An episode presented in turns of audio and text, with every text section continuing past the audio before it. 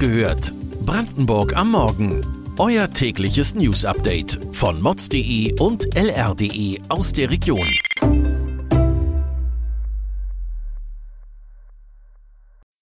Guten Morgen an diesem 28. Juli.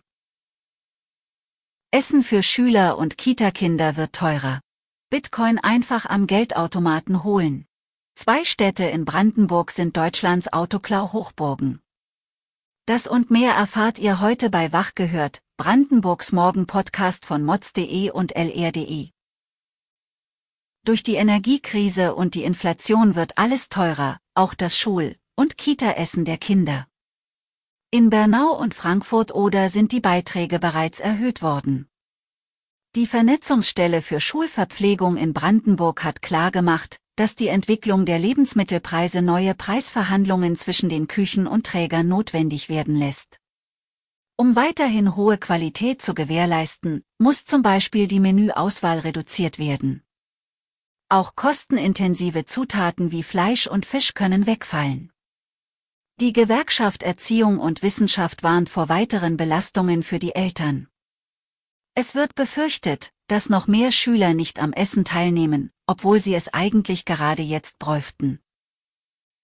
In der polnischen Stadt Słubice, direkt an der Grenze zu Frankfurt oder, steht jetzt ein Bitcoin-Geldautomat, eine Wechselstube, bei der man die Kryptowährung kaufen kann.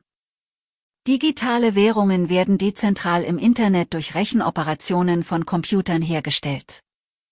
Das Ganze ist so aufwendig, dass es dafür große Rechnerfarmen braucht. Das nennt man auch Bitcoin-Schürfen. Die Regelungen bezüglich des Kryptozahlungsverkehrs sind in Polen viel lockerer als in Deutschland. Wie genau das System funktioniert und ob es hält, was es verspricht, hat unsere Kollegin auf mods.de für euch zusammengefasst.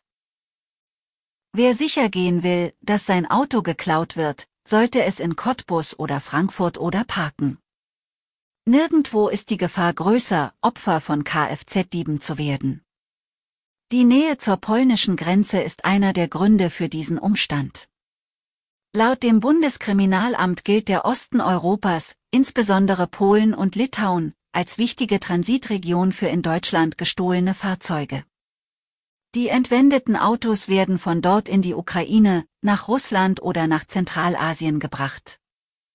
In Brandenburg bleibt die Mehrheit der gestohlenen Autos verschwunden. Wie Autobesitzer ihren Wagen effektiv schützen können, könnt ihr auf lr.de lesen. Beim Nachbarn ist der Rasen immer grüner. Eine alte Weisheit, die Hitze und Dürre in diesem Sommer zunichte gemacht hat. Denn egal über welchen Gartenzaun man auch blickt, die braunen Stellen werden mit jeder Hitzewelle größer. Laut Sportrasenexperte Jens Herklotz aus Bernau gilt es sanft gegenzusteuern. Der Rasen sollte nachts, am späteren Abend oder sehr früh am Morgen gegossen werden, wenn die Sonne noch nicht so stark scheint.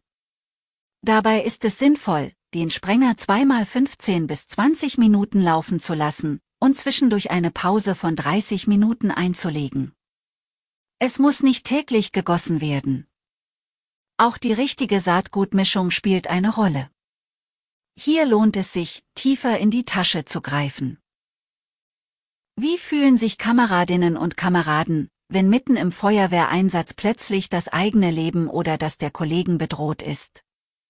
Beim Brand in Elbe-Elster ist diese Situation für viele Realität geworden.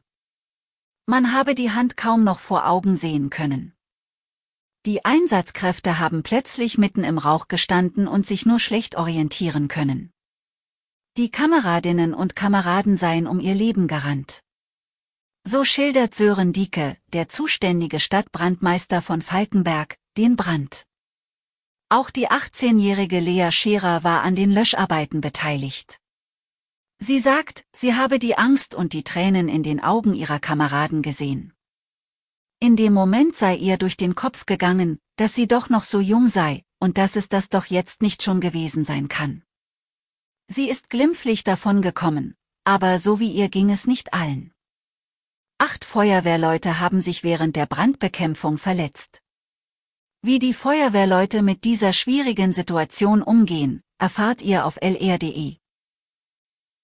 Weitere Details und Hintergründe zu den heutigen Nachrichten gibt es wie immer auf mods.de und lr.de. Wir versorgen euch jeden Morgen mit neuen Informationen aus der Region. Freitag früh gibt es die nächste Folge Wach gehört, Brandenburg am Morgen. Habt einen schönen Donnerstag.